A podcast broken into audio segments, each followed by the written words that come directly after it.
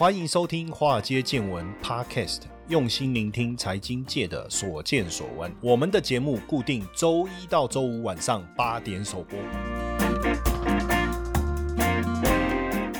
股票市场千奇百怪，见怪不怪。大家好，我是古怪教授谢承彦。好，那今天呢，来聊一聊这个。产业聊一聊产业，聊一聊个股哈。那最近呢，大家也看到了哈，生成式 AI 啊所带来的旋风啊，其中有一个产业叫做散热哇，这个散热厂不得了了哈。可是照道理，散热一般来讲跟笔电比较有关，那怎么突然之间笔电的产业的销售的数字还没有明显的回升，可是跟笔电有关的散热族群却有突突出的表现哦，不管是旗红还是双红还是见准等等哦，当然主要跟整个云端资料中心的一个建制有很大的关系。呃，实际上啊，在之前应该说在黄仁勋还没有正式来台湾之前哦，或者我们讲去年好了，虽然大家对云端资料中心的产业抱一个期望，可是呢，不管是 Meta 也好，就是脸书的母公司啊，还是亚马逊也好，基本上对于云端业务的前景，其实还是相对看淡的。当然，主要的因素还是呃美国的这个升息，还有高通膨的环境，好，俄乌战争等等啊，这些都有影响。甚至原本以这个中系哦，就中国啦，中国资料中心为主的，包括像戴尔啦、惠普等等啦，哈，出货也受到影响。那因为美国的高阶 IC 的一个禁令嘛，还有中国。整体数位经济停滞的影响哦，这部分的冲击是有的。哎，但是没想到伺服器需求低迷不振，但是跟 AI 相关的伺服器的订单，哎，反而出现了这个明显的一个增温哦，所以也带动了呃散热相关族群的一个表现哦。嗯，像这一波我看涨势今年以来啊，涨势相当凌厉的这个旗红，哇，股价的表现真是让人瞠目结舌哈！突然之间觉得自己。懂的成语太少哈，怎么讲也是瞠目结舌啦哈啊，还有什么？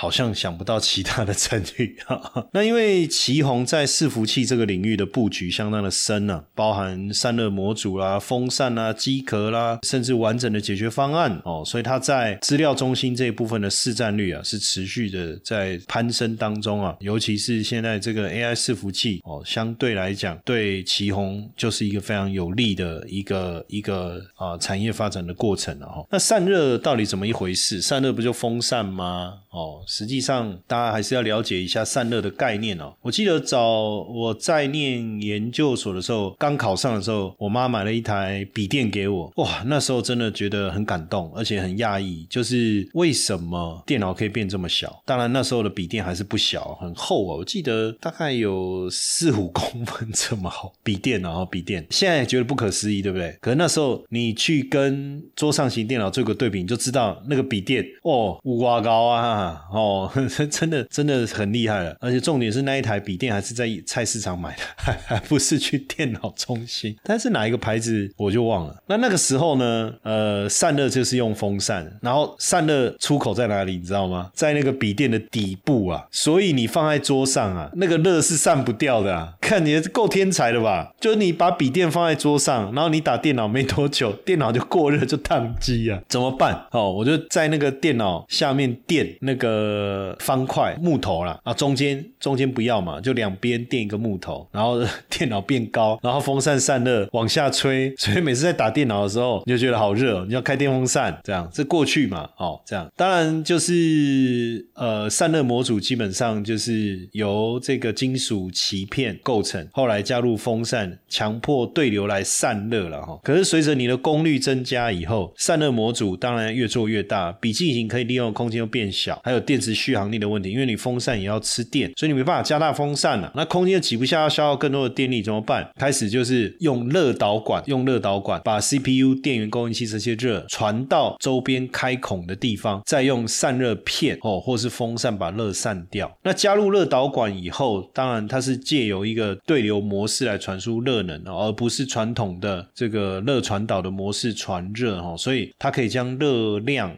哦，由发热端快速导到这个散热端，就可以达到这个散热的一个效果了哈。那热导管它是一个封闭的真空金属管哦，大部分是铜做的，当然功能就是呃导热嘛，快速的传导均匀的热度。那里面是有包含工作的液体哦，依照不同的导热技术，它加入不同的液体或气体来协助导热哦，协助导热。那手机的散热需求不像电脑哦，电脑散热的目的是帮处理器降温，手机虽然也有这样的一个需求，但是最重要还是让手机不要烫嘛。啊，我万一手机放在口袋，哇，那烫小鸟那个不行啊，对不对？手机发展的初期，我们讲智慧型手机了哈，当然受到 PCB 跟晶片的工艺的限制哈。那手机内部元件之间的空隙比较大，那用石墨作为散热装置、散热的这个配置了哈，那也能够满足晶片的散热需求。不过随着手机轻薄，现在手机很轻薄啊，金属框这个手机的内部空间就越来越拥挤了哦，能够提供空气流通的空间也被限制了哦，要靠石墨散热也也不容易了。那所以有一些手机就在金属外壳当中加上金属背板散热的技术，等于是在石墨散热膜的基础上，那金属外壳也设计了一层的金属导热板哦，就采用这样的一个方式哦。那以石墨或铜箔做散热片的方式，成本比较低啦，体积也比较薄，不占空间。但是你去想哦，就是智慧型手机越做越小，越来越精细，功能越来越强大，应该也不是越来越小，应该越来越越大，对不对？最早的智慧手机还小一点，但重点是因为呃三 D 的需求啦，哦云端应用啦，四 G 高速传输啦，手机的运算负荷变高了，很容易过热，哦甚至烫手。我不知道各位有没有遇过了哦，那手机真的过热的时候，哇，那个摸起来确实是蛮烫的哦，所以才有了微型热导管的技术。手机、平板用的热这个热导管的薄度只有零点四到零点六 mm 那，哈，这个真的是这个市场把它叫做超薄管或是微型热导管，用这样的一个称呼来讲哦，所以散热当然散热的效果确实是比较好哦，速度也比较快。那当然热导管你要薄到智慧型手机可以用的程度，量产制成不容易哦，不良率也会也会增加哦，也会增加。所以这个能做出来，当然整体的各方面的技术是很强的哦。那所以现在散热产业当然重点就是在高效能运算的过程当中，它会大量的产生这个热能，那你又不能让这个整个运作系统的运作当掉，所以散热产业就变成是一个非常重要的一个趋势。所以我们从 AI 的诞生啊，真的是带动了台湾整个电脑周边产业的一个发展，也因为 AI 的一个需求哦，尤其是 AI 伺服器哈，AI 伺服器呃，根据这个 t r e n f o r c e 的估计啊哈，今年整个 AI 伺服器的出货量可以达一百二十万台，年增率三十八趴以上啊哦，所以 AI 伺服器的这个成长力道很快，而且很强。那 AI 伺服器跟一般伺服器有什么不同哦？有什么不同？基本上，当然 AI 伺服器呃还是伺服器啊，哦还是伺服器，只是说 AI 伺服器主要拿来做云端云端的 AI 模型训练嘛，或是 AI 推论这些特定的功能。相较一般的伺服器啊，比较广义的 AI 伺服器的定义，当然有搭载这个 AI 晶片哦，至少一颗 GPU 啊，哦至少有一颗 GPU。那也因为伺服器这个产业的快速的成长哦，整个出货力道的一个提升，整个 AI 关键伺服器相关的这些零组件，GPU 啦、CPU 啦、记忆体啦、啊 Smart NIC 啊、机壳啊、主机板啊、散热、啊、电源供应啊、组装测试等等，就变得非常的重要。那 GPU 还是在 AI 伺服器里面当中最重要的一环。哦，最重要一环。但说到底，你就知道，如果这个是最重要的，那谁帮他代工，我们就可以知道它的重要性哦。所以，如果要以 AI 伺服器供应链的角度来看的话，晶圆代工的台积电啊，先进制程的四星创意，主机板管理晶片的信华，哦，散热的双红、旗红、建准，还是电源的台家电、光宝科，哦，这两个股票最近也是蛮蛮蛮强的哦。还是伺服器 PCB，金相电、星星。哦，伺服器代工，广达哇，讲到广达不得了哈，还是英业达、红海、伟创跟伟影等等。那为什么 AI 加速了伺服器的散热产业的发展？哦，原因很简单，因为你的算力提高了，那算力提高，你的耗电会提高。耗电提高，当然对于整个产生的温度哦，一定相较之前一定大幅度的一个提升哦，这就是一个主要的因素。所以呃，想办法让伺服器冷却下来这件事就变得很重要了哈。那过去散热系统，坦白讲，在供应链里面能见度不高哦，就做风扇、做金属件的散热零件厂哦。那即便是红海跟广达哦，散热也属于附属在这个机构啊机壳设计。部门里的次级小组哈。所以，随着伺服器产业的一个增长，散热需求的一个提升，这个产业也产生了不同的变化了，对不对？好，那谈一谈这个用电效率哈。实际上，你的运算的这个速度越快，对电力的需求就越高。那你有没有办法降低用电量？就所谓的用电效率哦，那就要看整个散热的系统它运作的能力有多强了哦，能力有多强。最近大家在讲热板结合热管。哦，就是三 D VC 方案啊。比水冷哦更有成本优势哈，那体积的空间也更有弹性。那现在各大散热厂啊，其实都抢先布局哦，双红啦、旗红啦、超重啊，都有相关的一个技术哦，都有相关的技术。那以伺服器来讲哦，主流的散热方案就是后热板加上热管，那体积比较大，所以三 D VC 或者水冷可以把整个机构之间的设计精简，让空间运用效率更更为利。利落哦，主要是这样。那我们从旗红跟双红的股价表现来看呢，我们就发现说，这个散热的秘密武器哈，就是异冷这个技术哈，现在变成市场的新宠儿哈。这个新兴的应用在五 G 啊、AI 啊、云端这个领域啊，那对于云端伺服器的一个资料中心的大幅度增长，跟生成式 AI 的一个需求，当然伺服器的呃散热的需求大幅度的攀升，最主要还是来自于晶片。效能的提升，晶片效能越强大，运算速度越快，对于电的一个需求越高，那当然产生的热更高了。所以为什么要这个散热？为什么要散热？原因就在这里哈。那现阶段当然不管你用哪一种散热技术了哈，不管你是三 D VC 啊，哦水冷结合气冷，还是静默式等等哦，基本上你的你还是需要一个完整的散热模组了哈。所以像大模呢。也调升整个从今年的五月嘛，哈，就调升了整个散热族群的平等哦，散热族群的平等也确实啊，你看这一波的大涨，确实。散热的表现，股价的表现非常非常的突出。那当然，因为去年呢，散热族群受到 PC 需求衰退的一个影响，然后今年上半年伺服器出落疲软，营收跟股价的表现一直受到压抑哦。那不过 PC 产业底部浮现了哦，那伺服器呢，下半年也有可能再重新增温，而且之前伺服器的出货量从去年第四季就开始下滑了，就开始下滑了。所以包含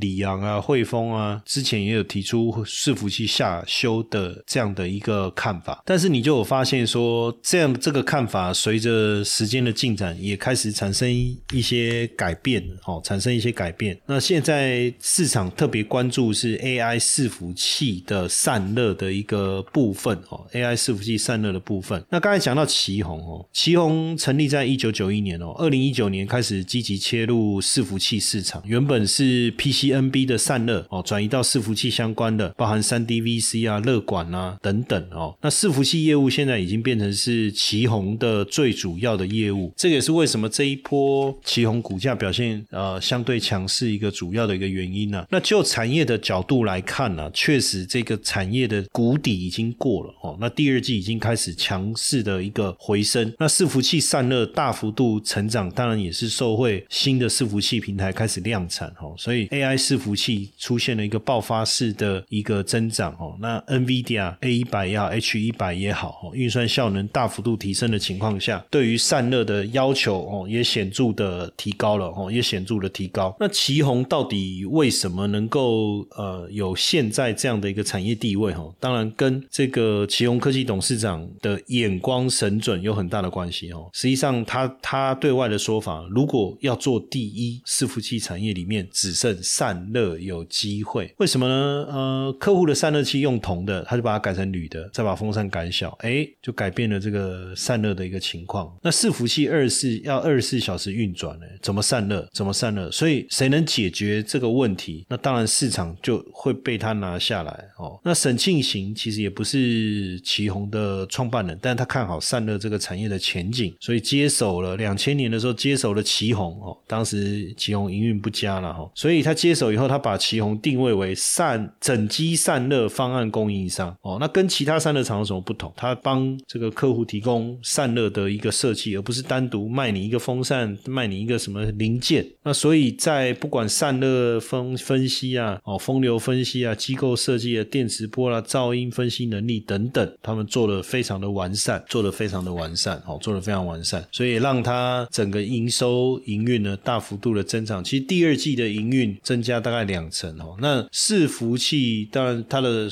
水冷散热系统最快明年下半年才有机会哦。但是从整体产业的一个发展来看，确实它已经有蛮好的一个表现哦。那散热模组算不算 AI 概念股？算啊，因为你伺服器嘛哦。那国外的报道就有提到，ChatGPT 如果要产生成一篇文章哦，那 GPU 快速运算的结果，它产生的高热可以烤熟一只鸡耶！哇，那你去想，以后我们不只要 ChatGPT 帮我们写文章哦，还要帮我们还有什么？可以做很多啊，哦，这个拍影音啊，哦，甚至自动帮你生成图片啊，这些，那这些都要仰赖高速运算，这个过程中会产生多高的温度，那就取决于你散热模组的运作的一个情况，哦，运作的情况。那当然，从这个半导体一路这样走到散热模组的股王啊，哦，那确实产业的这个成长性啊，是一个非常大的一个帮助，哦。那其他我觉得跟散热有关的哈，不管我们刚才提到的呃双红也好啊，建准也好，甚至是板式热交换器大厂高丽，那基本上也算是被应该没有被忽略哈，市场确实是蛮关关注它有关于水冷这方面的一个议题。所以在我来看呢，就是现在伺服器的一个增温呢，带动了散热相关个股的一个表现哦。那只要这个 AI 伺服器的需求还在持续续的一个增加哦，那对散热模组来讲，产业的机会就还是会一直存在